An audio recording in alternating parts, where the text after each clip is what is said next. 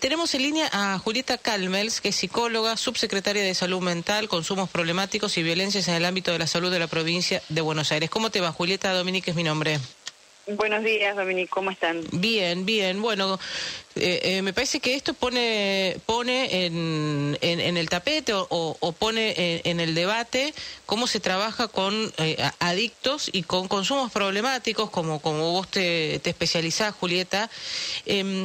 ¿Se trabaja bien o no? Bueno, yo creo que la situación de, de Chano, compleja y, por supuesto preocupante y muy, muy penosa, como, como concluyó, pone en relieve dos situaciones. Una es la importancia de la construcción de políticas en salud mental, ¿no? Solemos, eh, en general la salud mental tiende a ser muy relegada en las agendas públicas históricamente, pero bueno, hay que contraponer a eso que el 29,1% de la población en algún momento de su vida experimenta alguna situación de relevancia en salud mental que requiere atención. Eh, y acá entra una situación eh, variada de, padecimientos posibles, de trastornos de ansiedad, del estado de ánimo, consumos problemáticos como vos decís, el tema de las depresiones, los intentos de suicidio, incluso ¿no? los suicidios consumados. Eh, es decir, el tema de la salud mental, la pandemia lo puso en evidencia, la salud mental forma parte de la vida de todos y todas y por eso es muy importante que esté reflejada con jerarquía en las políticas de salud y también en la política integral de los gobiernos. Nosotros en la provincia de Buenos Aires ese es el criterio con el que construimos las políticas de salud y de salud mental. ¿Cómo se tendría que haber... Eh, primero, ¿qué es un brote psicótico? o Porque la, madre le pone otro nombre, quisiera que... desborde emocional. desborde, gracias, Nelson. Desborde emocional. ¿Qué diferencia hay entre un brote psicótico y un desborde emocional? La madre lo dice, tampoco es, médica, pero bueno, eh, quiero, quiero basarme en estas dos cuestiones, a ver qué, qué diferencia hay o si es lo mismo.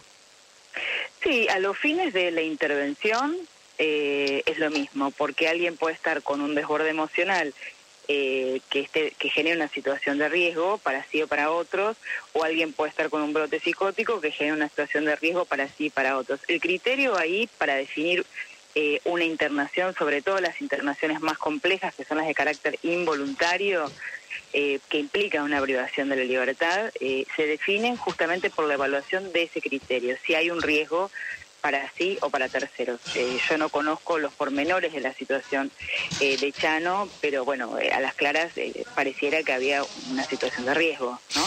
Mira, nadie los conoce, pero teníamos el mensaje del 911 del viernes pasado donde nos pone nos pone con la información a un intento de parte de la familia de la madre de volver de, de llevarlo a una internación había cuatro médicos ahí y la madre que, nos da. Hay palabras de vecinos, porque él vive en Exaltación de la Cruz, em, donde contaban que lo habían visto en la ruta, caminando muy de manera este, sobre la ruta, muy peligrosa. O sea que ha, habido, este, por lo menos, viste, si, si este fuese un tablerito con, con luces, varias luces se, se, se encendieron.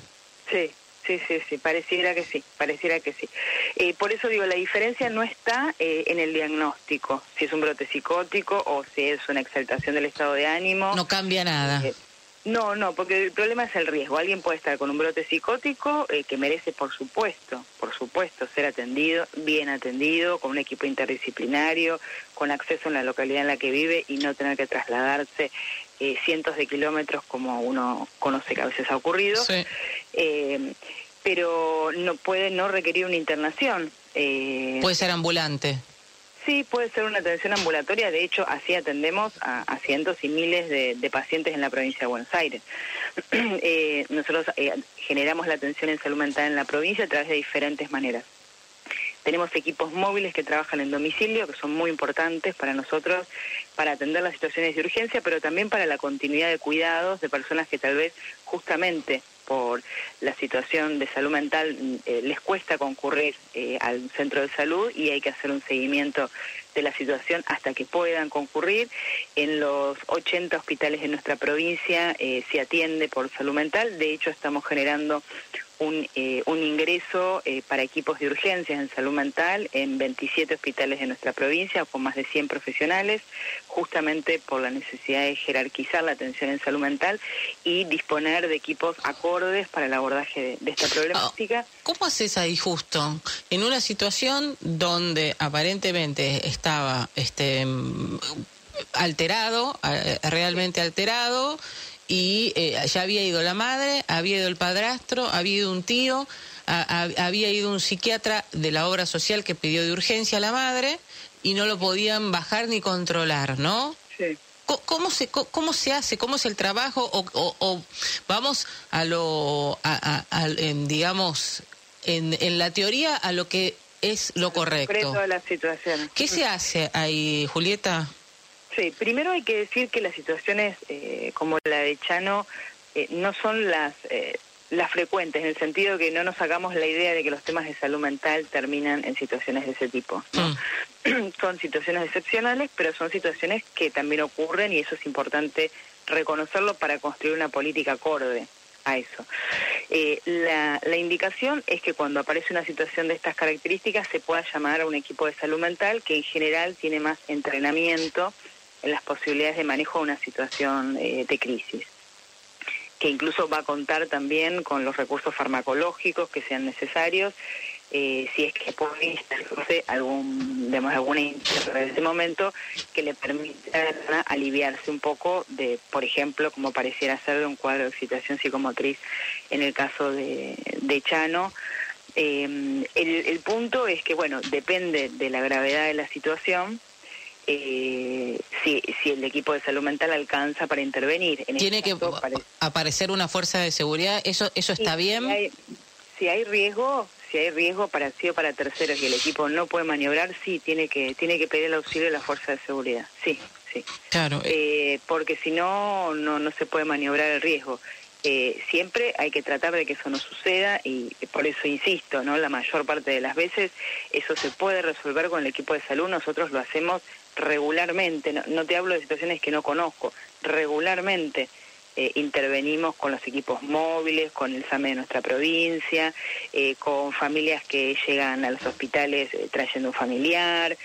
muchas internaciones son voluntarias, la mayor parte de las internaciones son voluntarias, y cuando la situación efectivamente representa un riesgo, sea el diagnóstico que sea, sea el diagnóstico que sea, cuando representa un riesgo para la persona o para otros, la Ley Nacional eh, de Salud Mental, sobre la que tanto se ha hablado no entre entre ayer y hoy eh, permite la internación involuntaria también eh, solo que agrega algo muy importante que es el control de legalidad posterior a esa medida.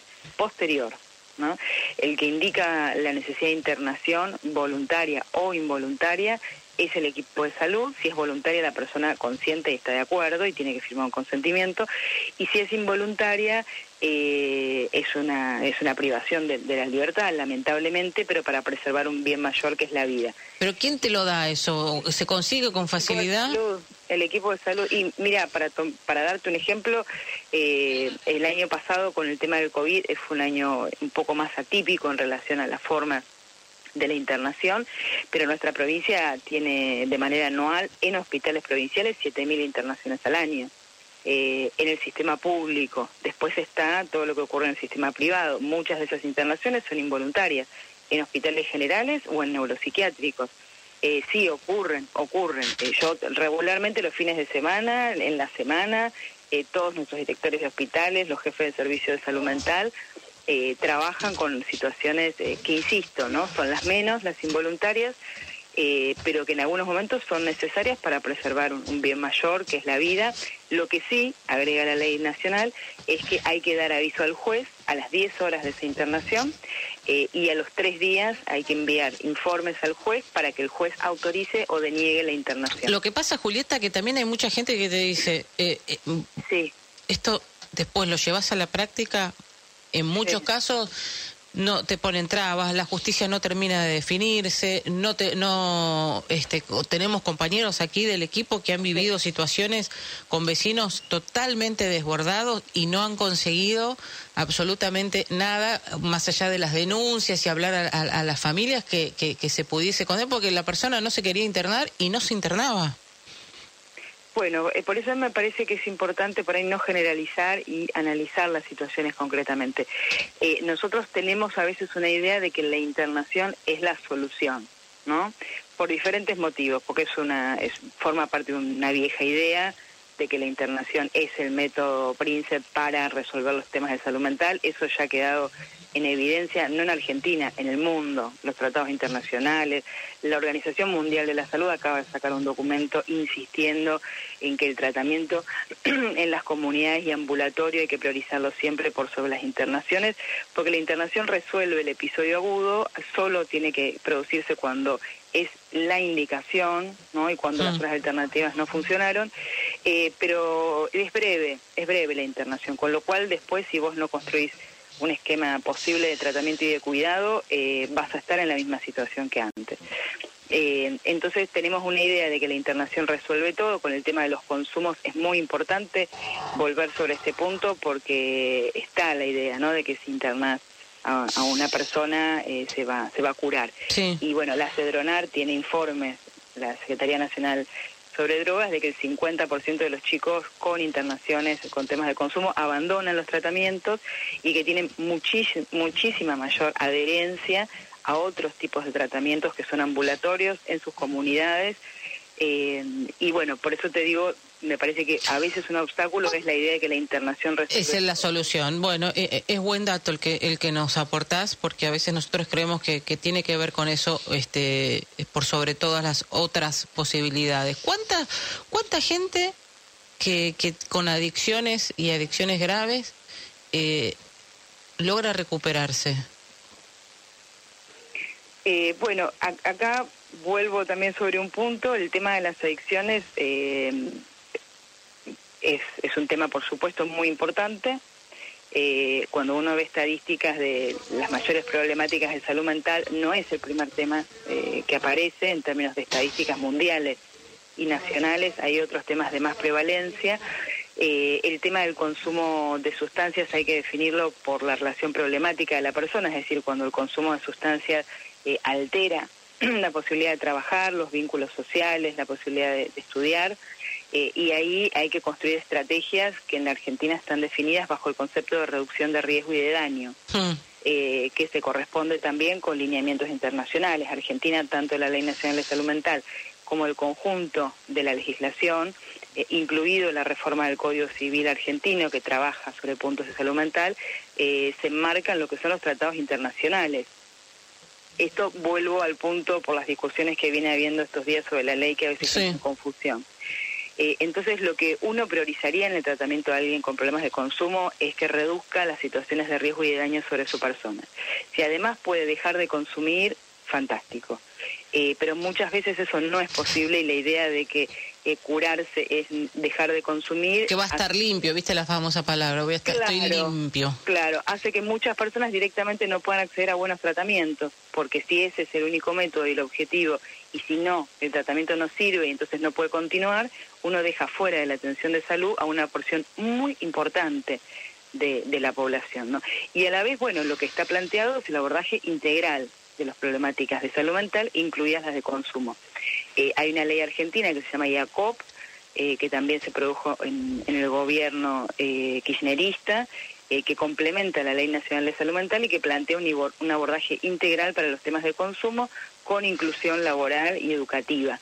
nosotros en la provincia de Buenos Aires estamos trabajando la incorporación del potencial salud, eh, que es el plan nacional, con eh, una apoyatura para las personas que están en, el marco de tratamiento, ya en condiciones de poder retomar eh, aspectos laborales y educativos, justamente para que eso sea un apoyo para la reinserción. Hmm. ¿no? Porque si nosotros pensamos la salud mental desligada del resto de los aspectos de la vida, uno puede mejorar la relación adictiva, pero si vos volvés a tu casa, ¿no? tenés hijos, no tenés empleo, estás en una situación de crisis y probablemente eh, se vuelva a producir una situación problemática con el consumo, ¿no? Totalmente. Eh, y después los consumos no son solo de drogas. No, el alcohol, el alcohol es tremendo. Pues, y los psicofármacos. Sí, y también. los psicofármacos. Eh, en la provincia de Buenos Aires, solo te agrego esto, nosotros tenemos una política de salud mental muy presente en el Ministerio de Salud. Eh, incorporando un montón de acciones que, que, antes no estaban y a la vez junto con el gobernador inauguramos una comisión eh, provincial de salud mental interministerial con 10 ministerios en jefatura de gabinete justamente para abordar estas situaciones complejas desde el conjunto de los ministerios y trazar políticas integradas. Julieta, muchísimas gracias por charlar con nosotros. Bueno, te agradezco y les dejo un 0800, cualquiera que necesite llamar, 0800 222 5462 de 8 a 10 de la noche todos los días. Bueno, lo dejamos este también para para también para la gente que lo quiera este eh, tener eh, esa posibilidad de saber que hay un lugar donde contactarse y asesorarse. Muchas gracias. Eso, que nos consulten que estamos esperando. Gracias. Muy amable. Está Julieta Calmes, psicóloga, subsecretaria de Salud Mental, Consumos Problemáticos y Violencias en el ámbito de la salud de la provincia de Buenos Aires.